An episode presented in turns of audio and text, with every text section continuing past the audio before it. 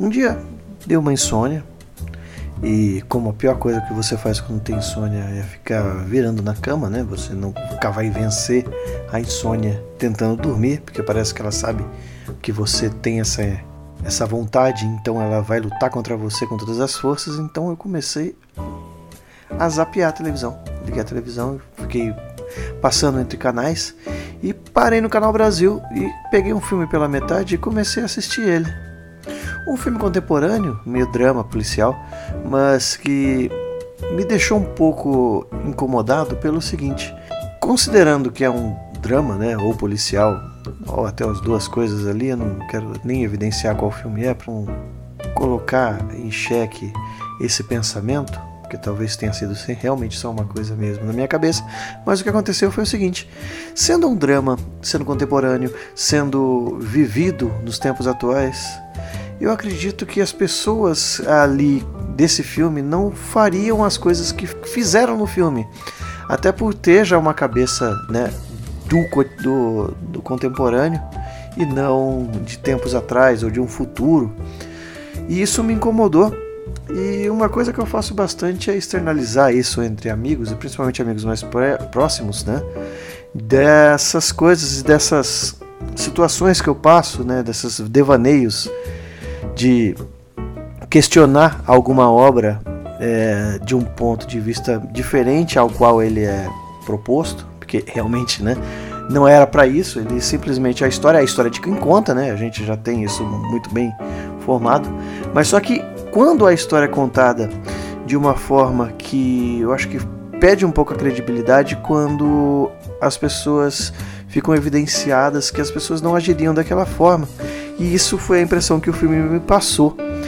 E assim, não assisti ele do começo, depois eu fui na internet e vi que ele tinha lá na internet e acabei assistindo no começo, que deu também uma outra interpretação um pouco mais diferente do que do final, porque no filme ele não evidencia se o cara é culpado ou não da situação, mas enfim.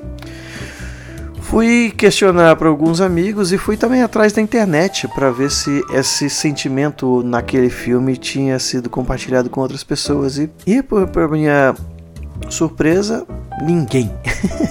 ou pelo menos ninguém tinha comentado ou, ou falado de, dessa inquietação que eu tive, né?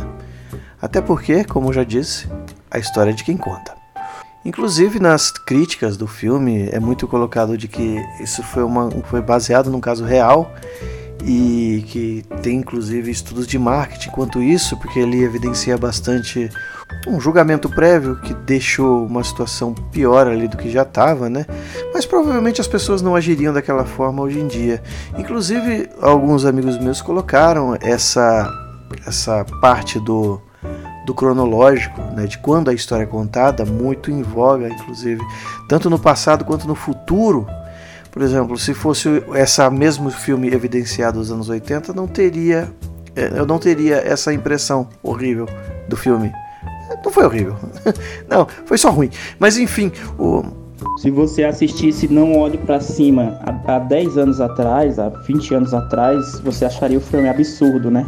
De um cometa que ia cair na Terra e ia destruir todo mundo e o pessoal é, e o pessoal do filme ainda questionando quanto a isso, se era, se não era, e pessoas céticas dizendo que não tinha que olhar para cima coisa nenhuma, tinha que olhar para baixo, porque as pessoas estão querendo que você olhe para cima, enfim. Se fosse um filme desses, é, rodado é, há, sei lá, cinco anos atrás ou até antes, e a gente, ou colocado nessa época, a gente não acharia nada plausível. E hoje em dia a gente já acha, né? E inclusive o gênero do filme, né? Também outras coisas que amigos colocaram foi que na ficção, né? Quando você tem ali é, terror, comédia, ação, vale tudo. Mas quando você coloca alguma coisa como drama, ou até policial, você fica mais é, suscetível né, à, à história. Então, por isso a história e o fato da pessoa estar te contando a história e ela ser crível faz toda a diferença para a obra, né? Como eu já disse, não achei nada na internet, fui atrás dessa parte de, de informações até quanto a roteiro se existia alguma coisa parecida. E a única coisa que foi me passado, inclusive por uma pessoa que estuda roteiro, é que as coisas do cotidiano não são evidenciadas em obras fictícias ou por conta de não ficar uma coisa chata, que por exemplo, os maneirismos, por exemplo, o oi tudo bem ou bom dia, não precisa ser escrito porque vai ficar mais chato, vai ficar mais longo. Então, geralmente se isso não conta, inclusive para o ritmo do storytelling, é cortado, né? E inclusive a parte da, do storytelling é bem contado nessas, nessas situações onde você questiona uh, o modo de contar a história. Então, por exemplo, você vai até atrás de como contar uma boa história, eles evidenciam algumas coisas como não colocar fatos que não são relevantes, como por exemplo horas, ou colocar fatos que talvez sejam relevantes demais, por exemplo, quanto Quantas pessoas estavam presentes em tal situação que aí uma pessoa chega, cai e acaba passando vergonha? Então, quer dizer, se não tivesse essas pessoas, eu não tivesse evidenciado esse, essa condição é, visual, é, a, a, a situação da vergonha não teria sido tão evidente, né?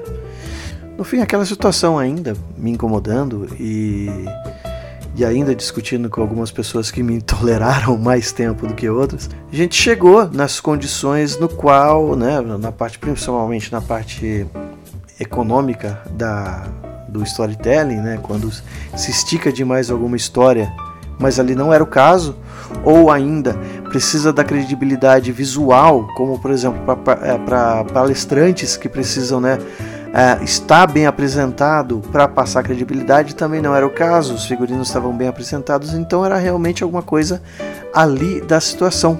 Tem uns animes que são slice of life, que são pedacinhos da vida de, de pessoa, que são animes mais focados em, em ver a vida da pessoa, como é que ela se comporta, entendeu? Pra gente acompanhar uma história tranquilinha, às vezes um romance, entendeu? Só que o que acontece, às vezes tem um ou outro que simplesmente não tem como acompanhar por ser artificial demais. São situações em que pessoas normais não agiriam do jeito que agiram e que se elas estão agindo daquele jeito é algo artificial. Parece que eles tentaram imitar a vida, mas essa como que eu posso colocar em palavras? É tipo o Uncanny Valley, que é um bagulho que parece muito real, mas causa aquela puta estranheza e parece super artificial. Além de quem conta a história é quem detém a história, né? Eu, eu posso até melhorar quando eu for contar para alguém, mas aí será eu contando a história. O fato, ele me lembrou de uma frase de do Tom Clancy que é bem famosa. Então Clancy também é famoso dependendo da sua faixa etária por, por videogame ou por escritor, ou dependendo da sua faixa etária, nem sabe de quem eu tô falando. É que. Tem muita coisa que você vê na TV, é, na vida real, né, notícia, que não faz sentido. Né? É aquela máxima lá. A ficção ela tem que fazer sentido, mas a vida real não faz. É, a gente tem decisões absurdas, né? Tem coisas absurdas acontecendo no mundo que continuam acontecendo e ninguém faz nada porque a vida real é diferente da ficção, né? É, às vezes o vilão ganha, às vezes as pessoas não agem da forma que é esperado de agir. 100% das vezes eu vou te falar, ou 99% das vezes a vida real é mais bizarra. Então assim, eu acho que qualquer bizarrice que for feita num filme, tem que você ter que dar aquela suspensão de descrença, porque na vida real pode ter acontecido assim, ou pode acontecer assim. Geralmente as pessoas quando vão fazer um filme, um roteiro, um, livro, elas tiram da própria vida alguma coisa, sempre. Né? Mesmo que seja a maior aventura absurda, vão estar tá lá os elementos da vida da pessoa, porque tudo, tudo que você cria é um pedacinho seu. É o como você foi criado, é o que você conhece, é o que você já viu. Mesmo que você ache que a sua ideia é revolucionária, na verdade ela é inspirada em algum momento da sua vida. Então, se o cara é, relatou um ato assim, uma apatia do povo, ou as pessoas não agiriam assim, é porque talvez ele já tenha visto, já tenha presenciado, né? E tem que sempre que lembrar que a ficção tem que fazer sentido, mas a realidade, meu brother, é muito pior. Então, né?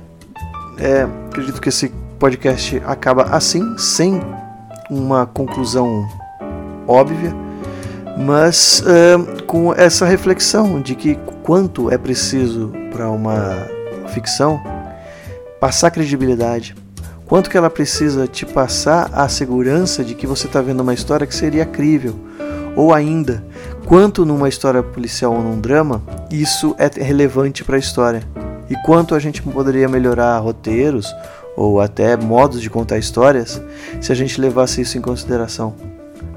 E é isso, mais um podcast sem resposta, só com perguntas. Obrigado.